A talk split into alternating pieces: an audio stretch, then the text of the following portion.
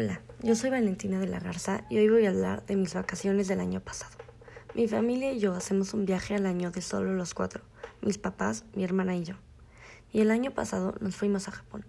Antes de irnos, mi mamá nos hizo tomar una clase acerca de Japón, de las religiones que se practicaban, de los monumentos, de las ciudades, etc. La maestra cuando estábamos en la clase nos preguntó que con qué guía o tour nos íbamos a ir. Mi papá respondió que no llevábamos a nadie y que íbamos a ir por nuestra cuenta. Ella quedó asombrada. De ida a Japón fue un viaje muy largo, y mi hermana y yo nos dormimos casi todo el camino.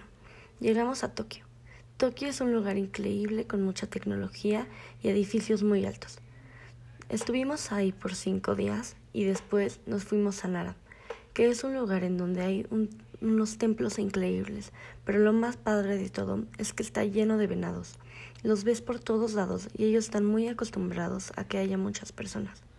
Después de eso, fuimos a varias islas más. Fuimos a una que tenía mucho arte.